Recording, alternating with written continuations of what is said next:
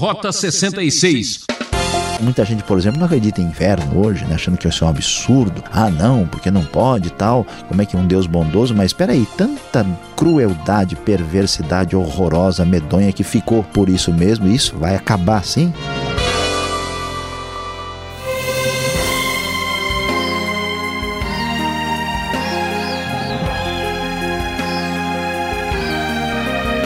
Estamos abrindo mais um programa Rota 66, o caminho seguro até o destino final.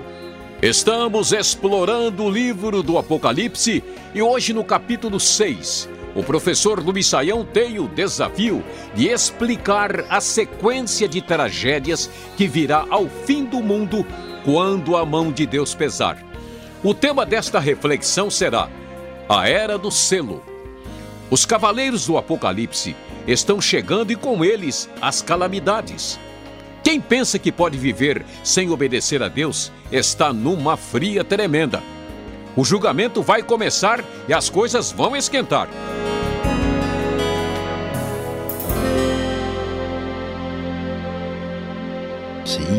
Cataclismas, coisas estranhas vão acontecer em Apocalipse capítulo 6, falando sobre a era do selo, quando os selos do julgamento divino são abertos. Em primeiro lugar, é importante, antes de falar diretamente do texto, falar que aqui nós temos a manifestação do julgamento divino.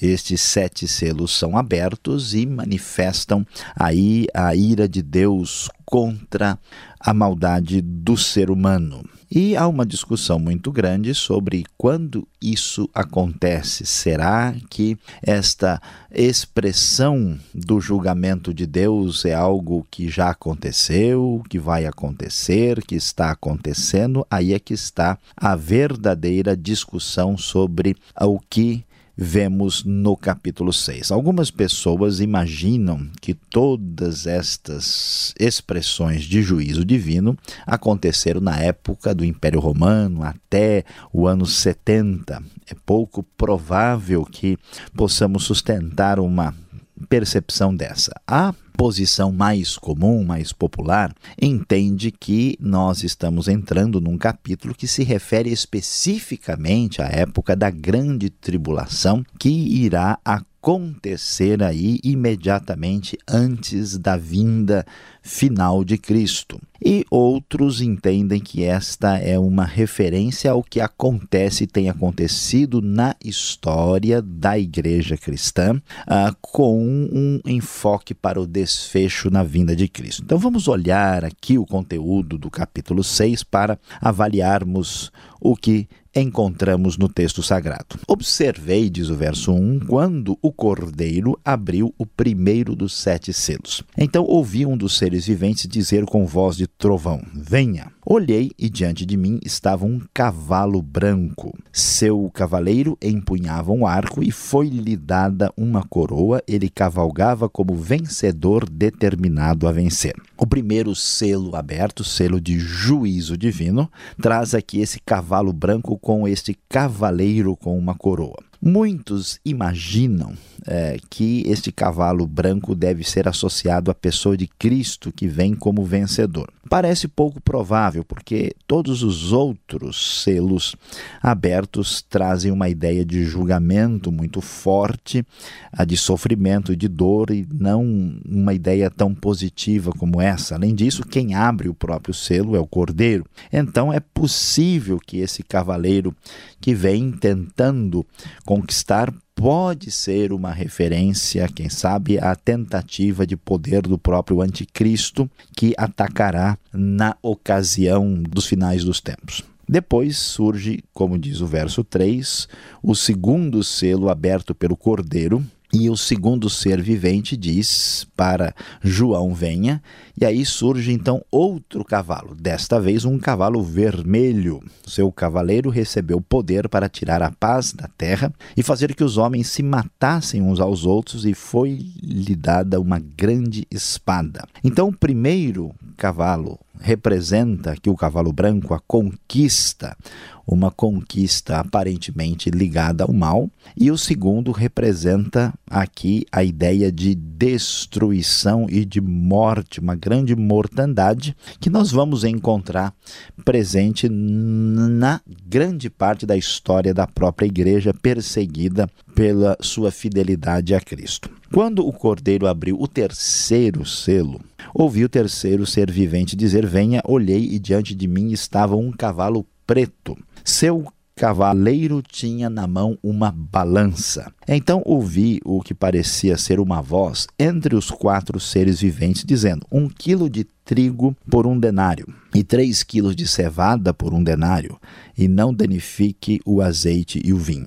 Desta vez, agora, esse terceiro cavalo com o seu cavaleiro, uh, traz uma perspectiva de fome sobre a terra. Então, observe que, nesse contexto de sofrimento, de perseguição, a, a Bíblia vai revelar que o julgamento divino vai chegar. Deus, então, permite, vai permitir que aqueles que estão neste mundo confiando na segurança humana ante Deus, venham passar por momentos duros de juízo, de grande julgamento. E este julgamento, aqui aparece a conquista daquilo que é o mal. Ah, nós temos depois a expressão da guerra e agora a fome. Quando o texto diz um quilo de trigo por um denário e três quilos de cevada por um denário, isto representa um custo muito alto. É como se as pessoas aqui estivessem trabalhando apenas para se alimentar.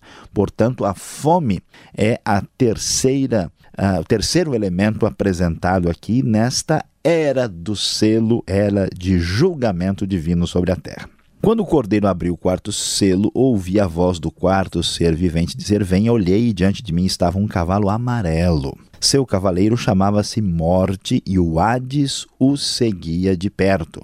Foi-lhes dado poder sobre um quarto da terra para matar pela espada, pela fome, por pragas e por meio dos animais selvagens da terra. É muito impressionante o que vemos aqui com este cavalo amarelo com seu cavaleiro também. Aqui nós temos morte e o Hades presentes. É claro que o sentido do texto é óbvio, falando sobre a devastação da morte caindo sobre a terra. Quando ele abriu o quinto selo, vi debaixo do altar as almas daqueles que haviam sido mortos por causa da palavra de Deus e do testemunho que deram.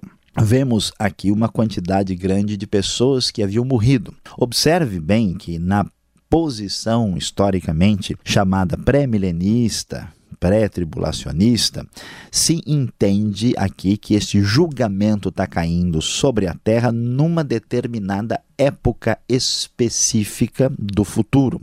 Quando isso acontecer, de acordo com essa interpretação, a igreja já não estará aqui, teria já sido arrebatada e, portanto, não estaria enfrentando este sofrimento. E a resposta, portanto, do texto é que toda essa sociedade sem Deus iria sofrer a manifestação da ira divina. Outros estudiosos de uma posição mais, ah, vamos dizer, ampla, dizem não, olha, eh, não é bem assim. É, esta realidade da perseguição é uma realidade que atinge a história do cristianismo de maneira mais constante. Portanto, ah, estes que aparecem aqui mortos debaixo do altar eh, são os mortos como mártires de toda a história da igreja e não apenas de um determinado momento. É claro que vai haver um, um, uma espécie de piora da tribulação e do sofrimento e da perseguição perto pertinho do final, propriamente dito, mas isso é uma referência à igreja como um todo e não a só um determinado momento. E o que acontece com estes, quer sejam de uma época, quer sejam aqueles que sofreram durante toda a história da igreja, eles clamavam em alta voz: Até quando, ó soberano, santo e verdadeiro,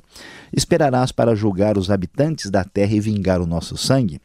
Então cada um deles recebeu uma veste branca e foi-lhes dito que esperasse um pouco mais, até que se completasse o número dos seus conservos e irmãos que deveriam ser mortos como eles. É interessante que a igreja aqui vai ouvir a mensagem uh, de que Deus está no controle da situação. A perseguição a morte, aquilo que está acontecendo, não, não fugiu ao controle de Deus. Vai haver a justiça divina, a vingança de Deus contra os perversos chegará. E observe que em Apocalipse, particularmente nesse capítulo aqui, nós vemos os habitantes da terra sendo uma referência àqueles é, que não conhecem a Deus, são os perversos, os maus, talvez exatamente fazendo uma polarização, uma oposição com a Deus e o seu reino é, e o seu domínio aqui habitantes da terra estando na outra ponta dessa polarização. E o texto prossegue vai dizer: Observei quando ele abriu o sexto selo. Houve um grande terremoto. O sol ficou escuro como tecido de crina negra toda a lua tornou-se vermelha como sangue. As estrelas do céu caíram sobre a terra como figos verdes caem da figueira quando sacudidos por um vento forte. O céu foi se recolhendo como se enrola um pergaminho e todas as montanhas e ilhas foram removidas de seus lugares. Veja que o sexto selo manifesta a um abalo cósmico que atinge a terra e os céus também. É muito assustador o que vemos nesta era do selo com esse cataclisma que atinge a todos. Essa ideia que aparece aqui já tem origem lá desde o Antigo Testamento, foi mencionado pelo profeta Joel. É, vemos também ah, esta é, mesma sugestão é, apresentada no livro de Atos, depois nos capítulos de Mateus, Marcos e Lucas, que falam deste momento terrível, e até mesmo na carta de Pedro. A ideia é que com a vinda futura de Cristo, com o julgamento de Deus caindo sobre a terra, todos os poderes serão abalados nessa iminência desse juízo. E as coisas aqui são impressionantes: o sol vai se escurecer, a lua ficará vermelha, as estrelas vão cair e até o céu se enrolar como um pergaminho. Muitos estudiosos entendem que essas figuras aqui apresentadas não devem ser lidas tão literalmente. Há uma certa discussão e dúvida sobre o sentido mais ou menos literal destes versículos. Então, os reis da terra, os príncipes, os generais, os ricos e os poderosos, todos escravos e livres, esconderam-se em cavernas entre as rochas das montanhas. Eles gritavam às montanhas e às rochas: Caiam sobre nós e escondam-nos da face daquele que está sentado no trono e da ira do cordeiro, pois chegou o grande dia da ira deles e quem poderá suportar? É, prezado ouvinte, aqueles que se opõem a Deus e aqueles é, que não entendem as coisas espirituais têm que ficar muito preocupados com Apocalipse capítulo 6, porque aqui nós vemos o dia da vingança, do julgamento da ira divina, quando se manifestará a era do selo.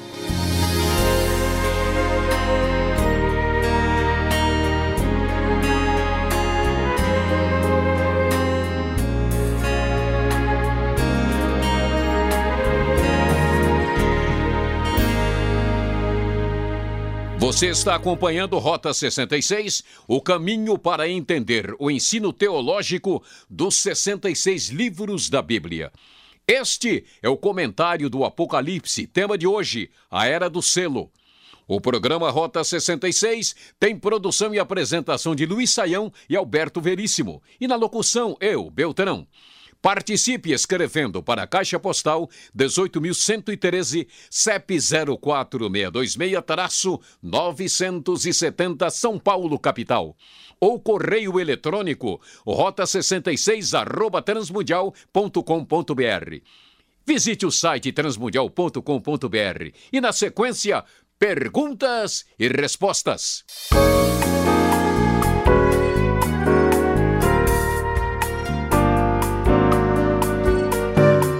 Seguimos em frente agora com as perguntas. Apocalipse, capítulo 6. Você está ligado, você está vibrando com essa exposição. Professor Luiz Saião, para entender melhor o texto. Você disse que muita gente crê que o texto fala da grande tribulação.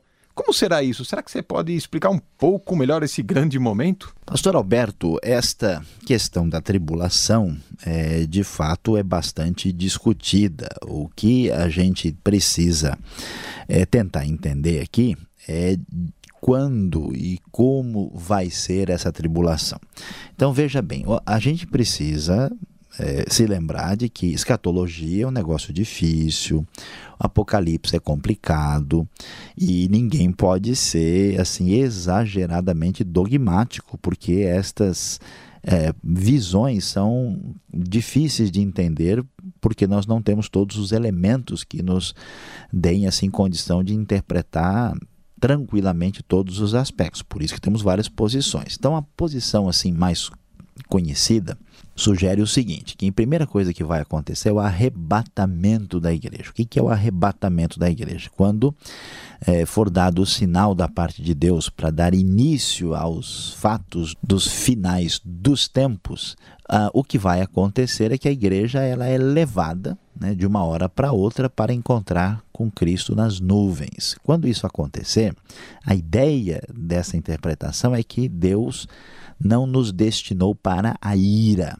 né, que a ira de Deus vai ser derramada exatamente no momento desse, dessa manifestação de julgamento divino. Então, ah, aí vai começar a grande tribulação. Sobre quem ela vai cair? Sobre os, vamos dizer assim, quase cristãos, né, que tinham interesse ou não, mas não se converteram, os judeus que vão estar aqui vão ser perseguidos pelo anticristo, né, e o restante da terra vão sofrer esses efeitos.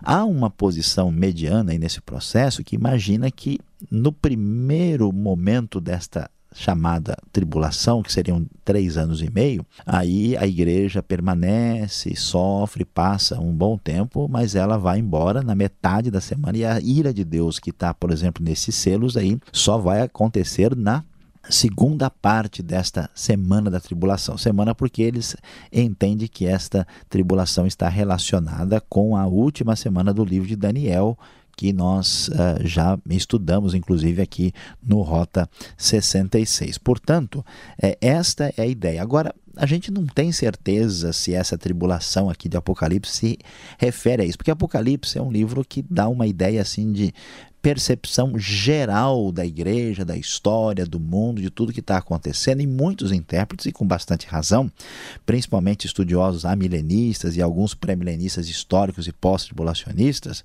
é complicado, mas você estude, vai atrás, você vai entender o que significam essas palavras, né? eles entendem que essa referência da tribulação é uma referência da marca registrada do verdadeiro cristianismo. Sempre a igreja passou por tribulação. Pode não estar acontecendo aqui nesse momento agora, mas está acontecendo em outra nação, em outro lugar, né? E portanto essa referência aqui, ela é geral, tanto é que o texto vai dizer que, né, falta completar o número daqueles que passaram por esse processo. Aqui a gente então pode ter uma ideia. A nossa dúvida no final é será que a tribulação vai ser um tempo no futuro ou ela já acontece pelo menos em parte nos dias de hoje. De qualquer maneira, o finzinho dos tempos vai ser um momento de complicação muito séria. Bom, e começando a, a era do selo, o verso 2 diz que o cavalo branco vai a, a, aparecer e este cavaleiro, muitos referem-se eh, dizendo ser Jesus. Parece que a sua posição é um pouco diferente dessa interpretação, né? É, o problema, pastor Alberto, é que parece difícil a gente é, sustentar a ideia de Jesus aqui, porque como aparece né, lá no capítulo 19, uma outra imagem é, semelhante que parece se referir a Cristo, e a gente vê cavalo branco com vitória, a, a associação imediata parece ser a pessoa de Cristo. Mas é um pouquinho complicado por uma questão de coerência interna. Primeiro que quem abre né, os selos é o próprio cordeiro. Atenção que no capítulo aqui são mencionados sete selos, mas só foram falados sobre seis e o outro vai estar lá na frente, vamos ver na sequência aqui do Rota. Então o cordeiro abre, o cordeiro abre para que o próprio Senhor Jesus saia. Parece meio estranho, o Jesus abrindo para o próprio Jesus.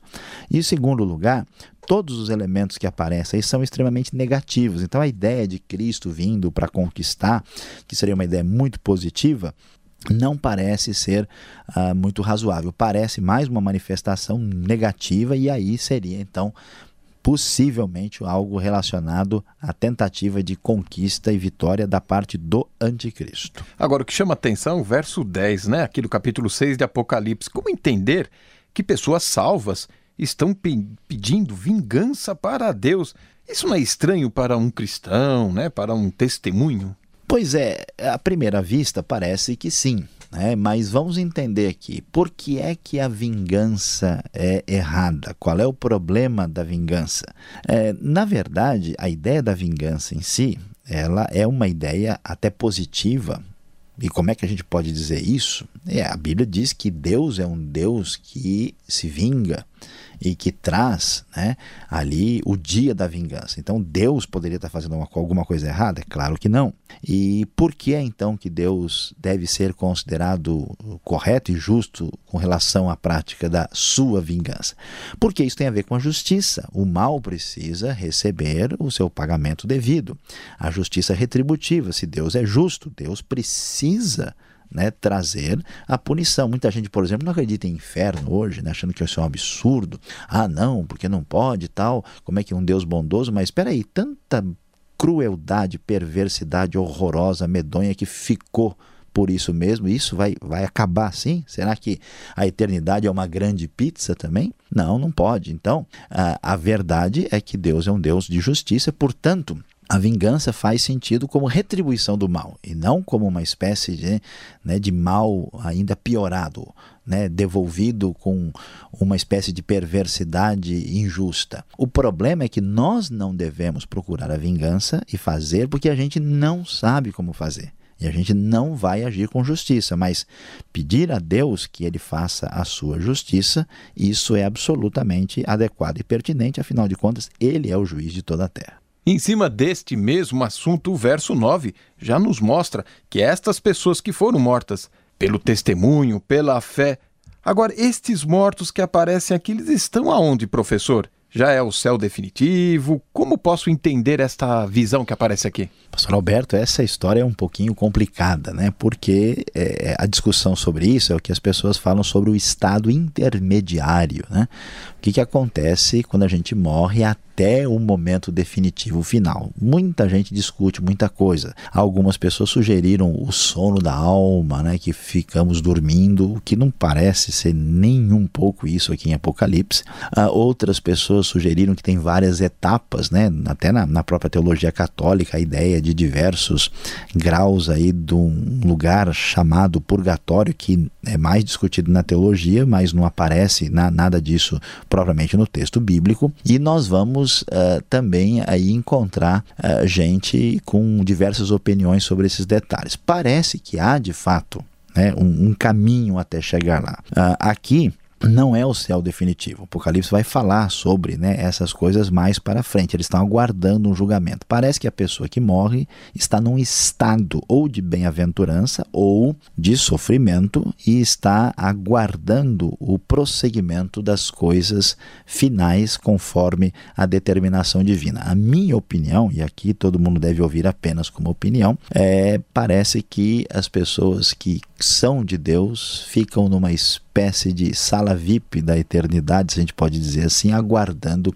o desfecho aí das, dos acontecimentos últimos que vão a, tomar lugar no esquema escatológico. E é assim que eu entendo o que nós encontramos aqui. Eles estão aguardando num lugar de tranquilidade, de bem-aventurança até o momento final. Agora, o capítulo 6 de Apocalipse vai terminando assim com um terremoto e tantos cataclismas ligados à vinda de Cristo, é isso? Será que Deus não gosta do planeta Terra? Será não seria melhor então punir apenas os seres humanos? Pois é, mas a ideia bíblica é que o homem, como responsável pela terra, tudo que ele faz é, acaba atingindo diretamente a própria terra. Daí nós temos o exemplo do dilúvio, né, o próprio exemplo da nação de Israel que recebe o julgamento. Então, a, essa ideia faz parte da própria perspectiva bíblica de solidariedade entre as coisas. Agora, Deus não vai destruir, acabar com a terra, a promessa divina de novos céus e nova terra. Nós não temos os detalhes sobre isso, vamos falar mais sobre isso isso no Apocalipse, então devemos aguardar, na verdade, a redenção da própria terra no futuro. Muito bem, e na sequência você fica agora com a aplicação desse estudo.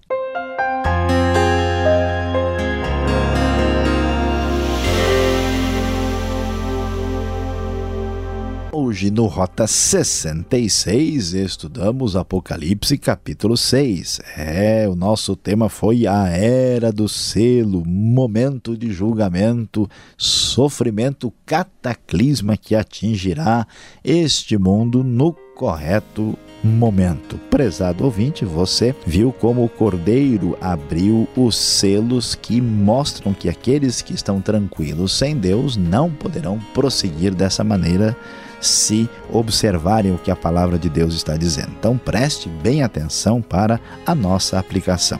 Quem pratica o mal sem preocupação deve ouvir bem a lição.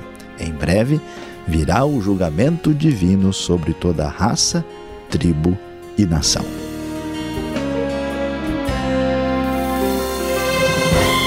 Ouvinte Transmundial, era o que tínhamos para hoje aqui no Rota 66, que volta com muita alegria nesta mesma emissora e horário para continuar este estudo sensacional. Fique ligado! Rota 66 é uma realização transmundial. Fiquem na gloriosa paz do Senhor e até o próximo programa.